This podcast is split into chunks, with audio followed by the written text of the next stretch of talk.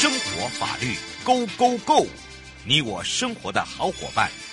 我是你的好朋友哦。我是你的好朋友瑶瑶，再一度回到了 You Live Show FM 零四点一真声广播电台，陪同大家。那么回到了台北地检署蔡玉玲检察事务官哦，来讲到的呢是这个刑法。那么说到了刑法，你了解多少？今天呢要聊到的，在刑法增订中的第二十八章之一的妨害性隐私及不实性影像的罪章。那主要呢就是对于譬如说，你了解什么叫做妨害性隐私吗？哦，还有一些不实的影像哦，会不会已经呃造成了，譬如说被害者，呃，不管是心理创伤，甚至呢，这个周边的呃朋友，甚至呢，呃，在这上面哦，尤其是讲到性影像是，呃，不管男生女生，其实女生真的会很害怕哦。那当然呢，什么是刑法上面的性影像，我们就要好好的来聊一下了。也开放零二三七二九二零，让我们全省各地的好朋友、内地的朋友、收音机旁朋友、网络上的好朋友，我们来找找蔡玉玲检察事务官，让玉玲检察树干来好好的跟大家聊一聊。哈喽，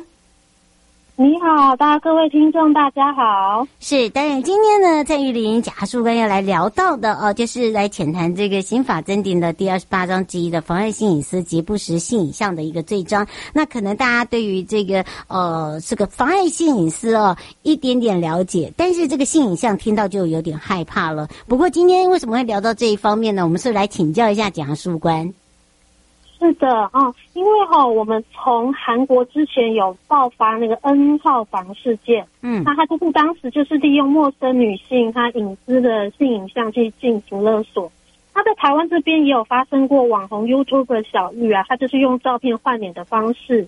去制作不实影像来对外盈利。所以其实我们都会发现哈、哦，在网络世界这种外流的这种性影像其实是会。无止境的被转传，反而造成了受害者很大的心理的创伤。嗯，那并如以小小玉换脸事件而言呢、啊，他后来因为当时我们性影像并没有很一些相关的具体的规定，所以后来这个案件法院适用个人资料保护法，嗯的第四十一条、第二十条的非公务机关，嗯。他在未收集特定目的的必要范围内利用个人资料罪，然后以及他是使用刑法的贩卖猥亵影像罪，以及刑法三百一十条的加重诽谤罪去判刑哈。嗯，所以说法务部它是鉴于说我们现在这些呃数位资讯科技啊，还有人工智慧的发发达跟运用。那其实像这种电脑合成跟科技方法，比如大家最近会常常听到的所谓的声位技术，嗯，它英文是 deepfake，就是说用人工智慧的方式去做一些合成的这种影像，哈，嗯，它制作出来的这种不实的性影像，它也会严重侵害到他人的隐私跟人格权，对被害人的伤害会很大。对，那所以说。呃，法务部就发现说，依现行相关处罚规定，好像不足以全面评价这个犯罪者的罪责，还有刑实他的实害性。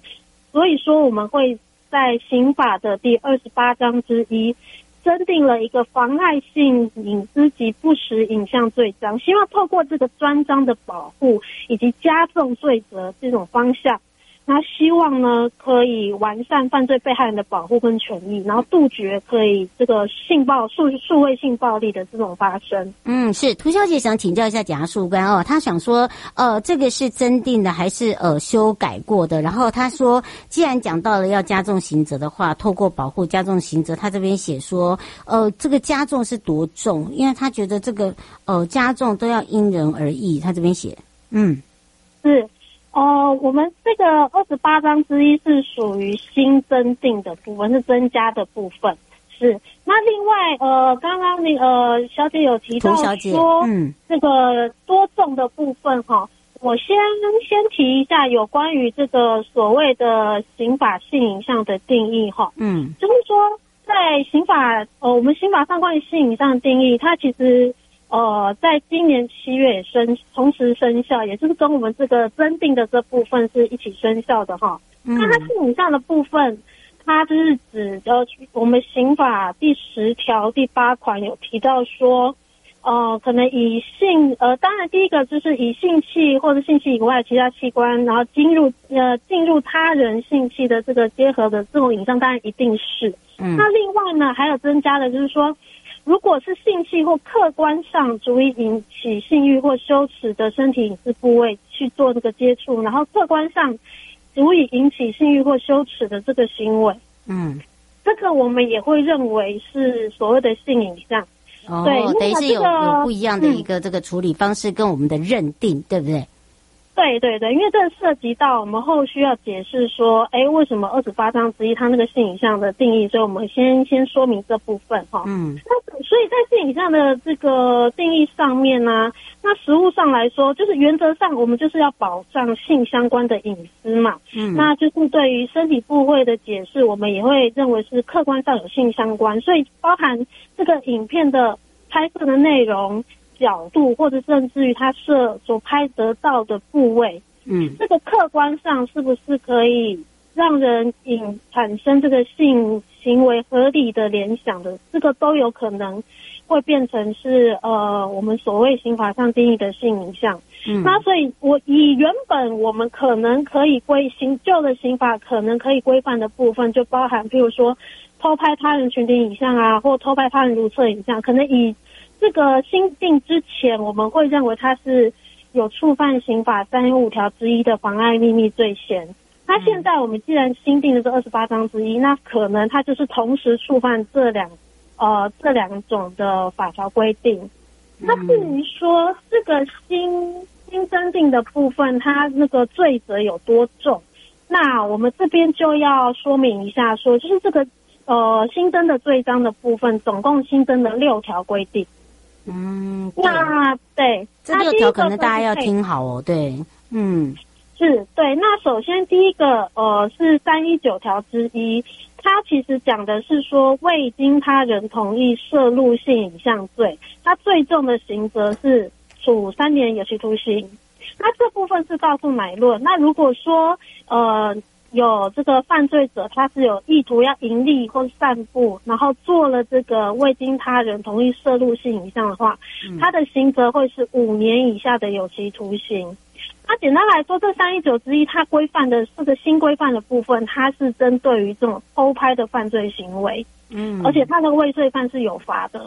哦，那第二不一样就对了，对嗯，对，那因为然后。它在第二，就是三一九之一，呃，三一九之二的部分呢，这个新新增的这个第二条的部分，嗯，它它所规范的就是说，你是以强暴、强暴、胁迫等方式摄入性影像罪，哦，那这样子的罪的话，他最终是处五年的有期徒刑。嗯，那如果说那个犯罪者是意图盈利，然后散布，然后用这种方式去拍摄性影像的话。它是处六个月以上到五个月以下的有期徒刑。嗯，那以这一条的规定来说，就是规范是用强暴、胁迫、恐吓或其他违反意愿的方式去摄入性影像，也就是简单来说，就是它这是强强拍的意思，跟刚刚讲讲到的偷拍是不一样的程度。嗯，是，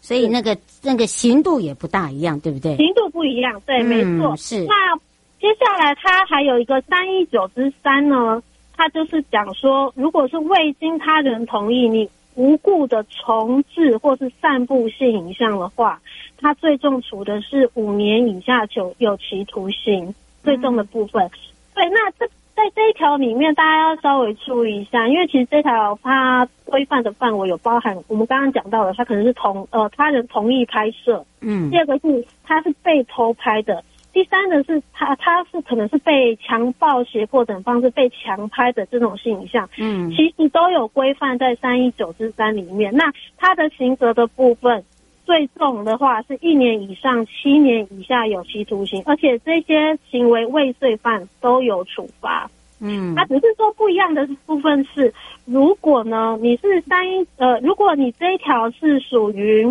呃你没有经过同意，然后无故从从事呃散步，双方是合意，当时是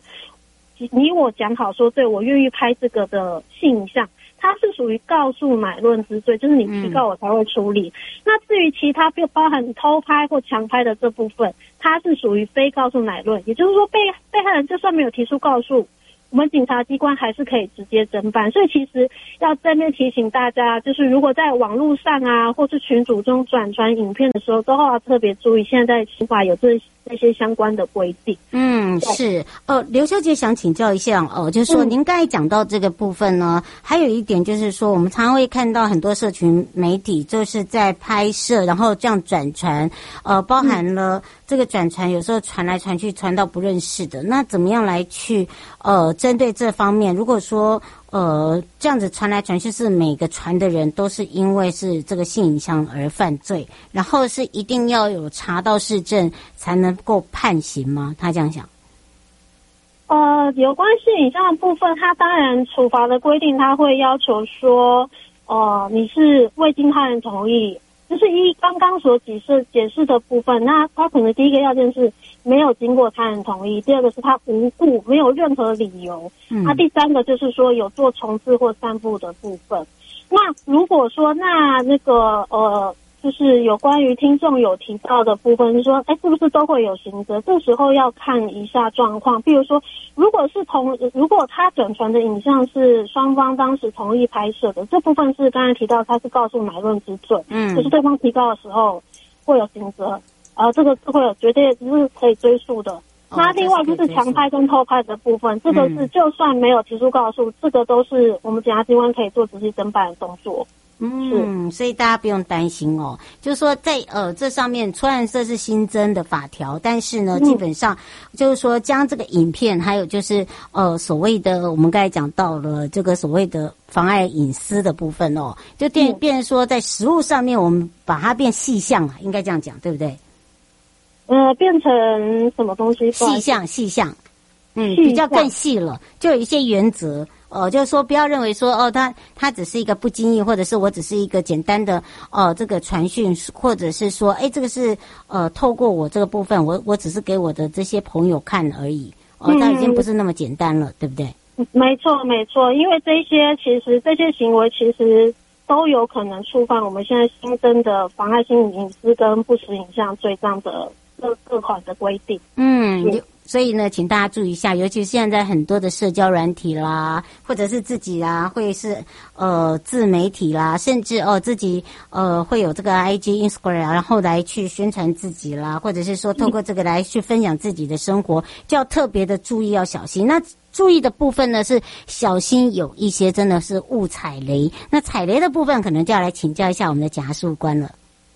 是。嗯，呃，因因为像其实我们一开始有提到那个 N 号房的事件，当时犯罪者他就是譬如说他透过 Twitter，嗯，在平台上发发新闻，而发广告说，哎，我要高薪增一些兼职的，呃，兼职的那个工作，然后会吸引一些年轻女性。嗯，那在这联络过程中，因为他对方会误以为是求职，所以他会要求对方提出身份证件啦、联络资讯啦。嗯，然后接下来他就会对那些年轻女性说：“哎、欸，我可以帮你联络君主，金主。那到时候呃会给你钱，给你酬劳。然后另外呃，我们这个都不会存相片来骗取这些呃年轻女性，她可能会呃上传一些裸照或是不雅的影片。那同时间他把这些东西整个过程做侧录，然后用这种方式来。”呃，威胁这些年轻女性继续做配合的动作。好、那其实我们现在在案件过程中，其实也常发现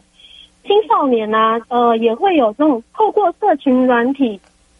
交友的时候，嗯，可能呃一方呃一时不慎就会答应对方说，OK，让我们现在来视讯，然后聊一聊，哎，不知道为什么就可能变成呃用裸裸聊，就是呃双方可能裸露呃一些隐私部位做聊天的动作，那这时候。对方他可能就做一个侧录，然后存档的动作，然后存档完之后，就会要挟这个被害人说：“哎，你现在不帮我购买游戏连数，或是你现在不传送更多隐私部位的照片，我就要把你的影片散布到网络上。”所以其实这些其实就是要提醒各位听众，就是呃，在做包含网络交友，或者是说在求职的过程中，都要特别注意小心。呃，可能呃不小心就会变成踩雷的这种状况，就是特别要保护自己。嗯，而且呢，法律有一些哦，这个记住基本上哦，就是说这些性暴力哦，尤其是我们又在增加了我们今天介绍的这二八章之一的部分。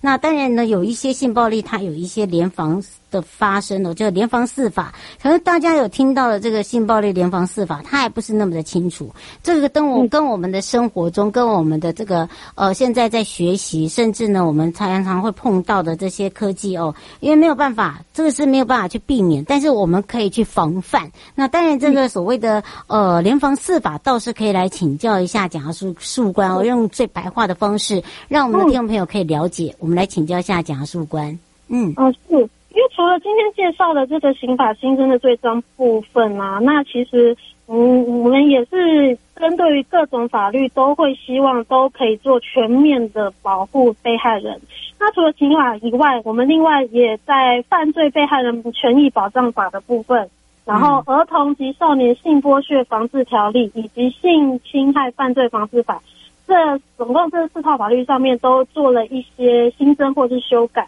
那以性侵害犯罪防治法而言，这个我们现在有新增，就是说，如果呃性侵害呃你是被害人的话，嗯，那你可以去直接到卫福部的，他有一个性影像处理中心提出线上申诉，然后要求呃我们网际网络平台业者，他马上要限制浏览，或者是要移除性影像，嗯，啊，对对对，然后另外要保留就是。他这个影像的部分这样子，那呃，性呃，另外第二个法就是犯罪被害人权益保障法的部分，我们会要求说，如果这个案件呃，譬如说法院会已经有羁押，或者是说羁押案件它停止羁押的时候，嗯，会要求检察官或法或是法院，就是呃要呃去要求我们被害人呃，你要求我们加害人，他必须在这个期间遵守一定的事项，包含说。不可以去骚扰被害人，嗯、哦，或者是提出他也原本的手手头边有的影像的部分，用这种方式去呃呃，希望可以保多一个层面保护到被害人。嗯，那至于儿童及少年性剥削防治条例的部分，也是有提到，就是说。我们刚刚提到，就是他如果这个对象是针对儿童或少年的话，是刑责部分最高是可以到十年有期徒刑的。嗯，所以。然后另外，对，没错。最后三十秒。他也是对于网络网际网络业者也是有要求，说你要限制浏览、下架这些影像，甚至要保留这些犯罪者使用的记录至少一百八十天。嗯，都是希望可以呃让我们。呃，后续的侦查的部分可以更顺利。嗯，是，所以有今天要非常谢谢呢，呃，台北地检署蔡玉玲检察官，让我们解释的这么清楚，也让我们的民众哦可以安心放心。那有任何问题呢，我们下次再让玉玲检察官哦来提醒大家，我们就下次空中见哦。谢谢，嗯，拜拜，拜拜。收音机旁的朋友，下车时别忘了您随身携带的物品。台湾台北地方检察署关心您。